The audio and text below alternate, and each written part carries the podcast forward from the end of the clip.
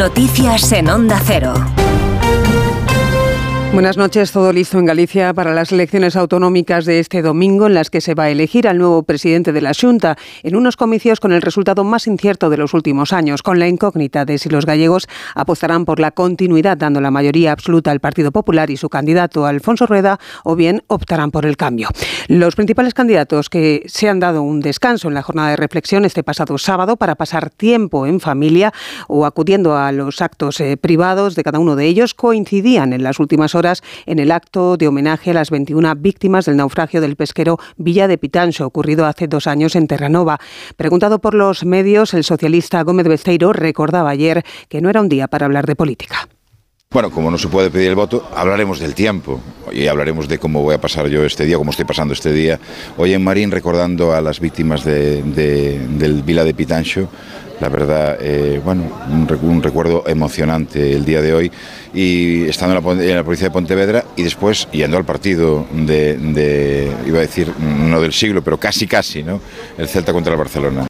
En Madrid se ha desarrollado en las últimas horas una concentración en apoyo del pueblo palestino con participación sorpresa del ministro de Transportes, Oscar Puente, que no estaba anunciado, y también de la vicepresidenta Yolanda Díaz, cuya asistencia sí estaba prevista. Díaz ha urgido al gobierno de Pedro Sánchez, del que forma parte, a comprometerse más de ahora en adelante con el pueblo palestino. En Palestina se está vulnerando la legalidad internacional, se están violentando los derechos humanos, están asesinando niños y niñas. Tenemos que hacer muchísimo más desde nuestro país y desde la comunidad internacional. Desde Sumar llevamos muchos meses empujando para exigir el alto el fuego. Tenemos que conseguir que se prohíba la venta de armas a Israel. Tenemos que sancionar a Israel.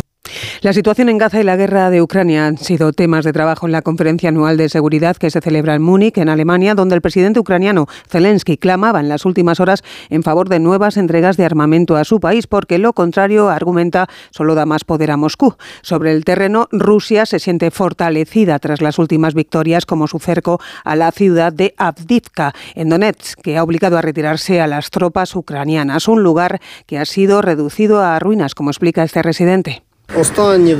En las últimas dos semanas no se puede reconocer a Abdivka. Es la crónica del crimen ruso. Este es el lugar de las peores destrucciones y los edificios están destrozados y arruinados. Putin ha felicitado a sus tropas por este avance que ha forzado el repliegue ucraniano, mientras en Rusia el régimen vuelve a aplicar la mano dura en las manifestaciones de protesta por la muerte del opositor Navalny, con más de 200 detenidos en la última jornada. La madre del líder opositor fallecido acudía este pasado sábado hasta la cárcel donde ocurrieron los hechos para reclamar el cuerpo de su hijo, pero solo ha conseguido un certificado de defunción donde pone muerte súbita. El equipo del líder opositor acusa al Kremlin de jugar al despiste para borrar huellas de su asesinato.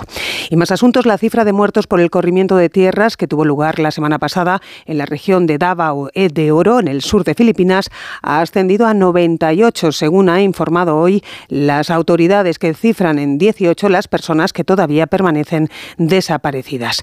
Y en deportes, pinchazo en el Argentina Open de tenis de Carlos Alcaraz tras caer en semifinales ante el chileno Nicolás Jarry por 6-7 y 6-3.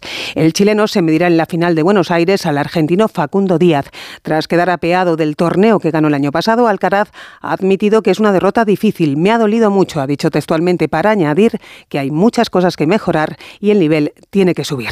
Así terminamos. Más información cuando sean las 6, las 5 en Canarias. Noticias actualizadas también, recuerden, en nuestra web ondacero.es. Síguenos por internet en ondacero.es.